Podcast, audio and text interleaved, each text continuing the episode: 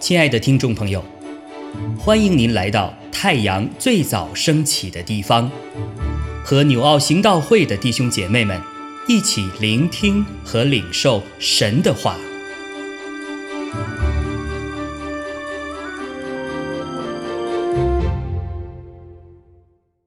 希伯来书四章一到十一节，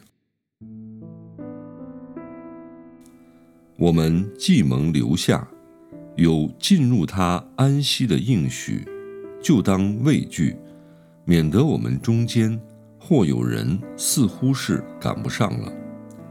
因为有福音传给我们，像传给他们一样，只是所听见的道与他们无异，因为他们没有信心与所听见的道调和。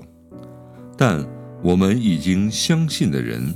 得以进入那安息，正如神所说：“我在怒中起誓说，他们断不可进入我的安息。其实造物之功，从创世以来已经成全了。论到第七日，有一处说到第七日，神就歇了他一切的功；又有一处说，他们。”断不可进入我的安息，既有必进安息的人，那先前所听见福音的，因为不信从，不得进去。所以过了多年，就在大卫的书上，又限定一日，如以上所引的说：你们今日若听他的话，就不可硬着心。若是约书亚。已叫他们享了安息，后来神就不再提别的日子了。这样看来，必另有一安息日的安息，为神的子民存留。因为那进入安息的，乃是歇了自己的功，正如神歇了他的功一样。所以，我们务必竭力进入那安息，免得有人。学那不信从的样子，跌倒了。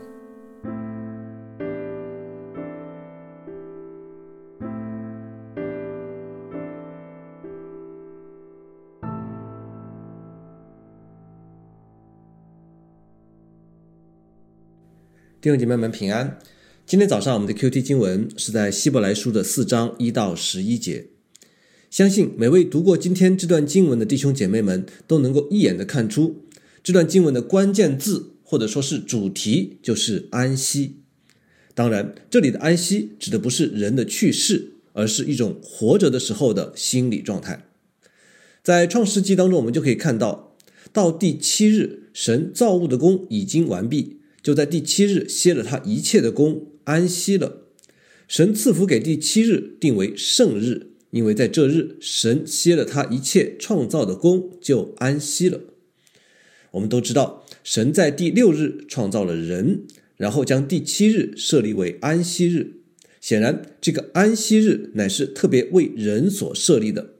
按照第一节经文的描述，就是让我们有进入他安息的应许。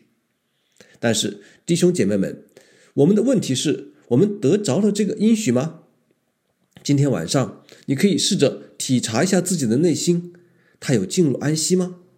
基督的平安有充满在你的思想中吗？有在你的信仰生活中体现出来吗？还是你是带着焦虑、内心的冲突和不安入睡的呢？耶稣对我们说：“凡劳苦担重担的人，可以到我这里来，我就使你们得安息。我心里柔和谦卑，你们当负我的恶，学我的样式，这样你们心里就必得享安息。”但是这个应许你真的得着了吗？恐怕这就是我们的问题所在。这句话很多弟兄姐妹都会背，可是还是有很多人没有得着那个安息。我们或者仍然在职场上忙忙碌碌，寻求自己的成就与利益，或者在教会里面辛苦劳累，为了讨上帝的欢心。事实上，我们无论如何忙碌，如何辛苦。却都没有得着耶稣基督所承诺给我们的安息。就像经文第二节中所说的，只是所听见的道与他们无异，因为他们没有信心与所听见的道调和。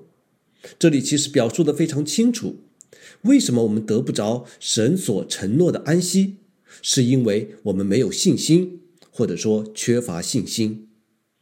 因为上帝已经应许了安息，我们就必须相信这一点。我们必须凭着信心进入安息，而非其他。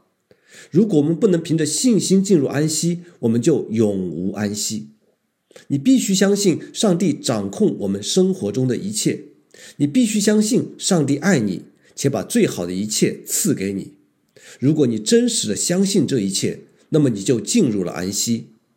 放下自己对生活的掌控，放下自己对生命的掌控，相信上帝会照顾我们，并且比我们照顾得更好，这就是安息。在经文第十一节中，作者说：“所以我们务必竭力进入那安息。”那么问题又来了：既然是安息，如何又要竭力呢？岂不是矛盾冲突了吗？我们都知道，当一个溺水之人还在奋力挣扎之时，是很难把他救起来的，必须等他停止一切的自救行为，才能够安全施救。所以，我们这些希望进入神的安息的人，竭力务必竭力的，不是拼命的自救，而是竭力的克制自己自救的行为，竭力的把自己交托给神。拼命自救是肉体的行为，竭力的交托在神的手中才是信心的功课。简单的说，做正确的事，将结果交托在神的手上，这就是安息的功课。亚伯拉罕在安息中献上自己的独生子，约瑟在安息中做奴隶，尽心管理主人的家务。大卫在安息中逃亡，与敌人征战。但以理在安息中进食祷告，进入狮子坑。斯提凡在安息中讲道，面对死亡的审判。保罗、希拉在安息中坐牢、祷告、赞美神。从环境看，那些日子都不是安息的日子，但那些日子都是这些属灵伟人们竭力进入安息的日子，也是他们从基督得着真正安息的日子。所以，弟兄姐妹们，今天你也想要得着这真正的安息吗？记住，不要在忙碌和辛劳中寻求安息。